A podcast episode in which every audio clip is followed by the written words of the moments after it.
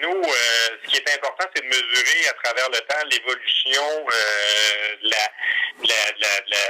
perception de nos projets euh, dans la communauté. Alors, en ce sens, on est, somme toute, satisfaits. Il y a place à l'amélioration. L'objectif de ce sondage-là, pour nous, à l'interne, c'est de savoir comment on améliore justement nos communications pour rejoindre le plus possible la population.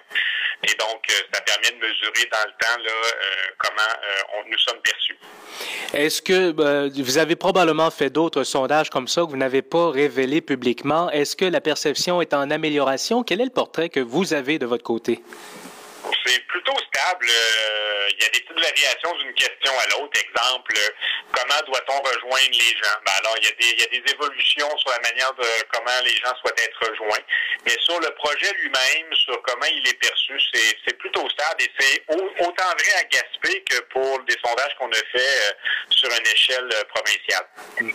Euh, les gens d'Ensemble pour l'avenir durable du Grand Gaspé disent que c'est finalement une grosse campagne de relations publiques que vous vous payez en faisant ces sondages-là et en permettant qu'ils soient divulgués.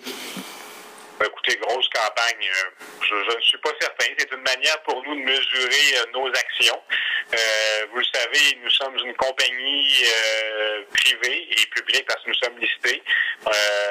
nous employons plusieurs personnes. C'est une manière aussi de savoir si elles atteignent leur objectif. si les gens reçoivent bel et bien l'information que nous communiquons, est-ce qu'ils comprennent cette information-là? Est-ce qu'ils en souhaitent en avoir plus, moins, de quelle manière? Donc, ça va bien au-delà de simplement savoir la perception de la population vis-à-vis de nos projets. C'est vraiment un pour nous pour avant tout s'améliorer comme société dans le contexte de l'acceptabilité sociale pour l'un de nos projets à Gaspé. Euh, j'ai eu l'occasion de parler avec Carole Montreuil de l'Association canadienne des carburants vendredi dernier qui nous disait que euh, les plus récentes manifestations contre l'industrie pétrolière finiront par nuire aux environnementalistes par le ton qu'ils utilisent. Est-ce que vous êtes d'accord avec ça? Ben, écoutez, moi j'ai lu un article fort intéressant euh, la semaine dernière dans le journal Le Devoir où est-ce que la GRC aurait réalisé une étude sur justement les mouvements d'opposition, notamment dans l'industrie des hydrocarbures.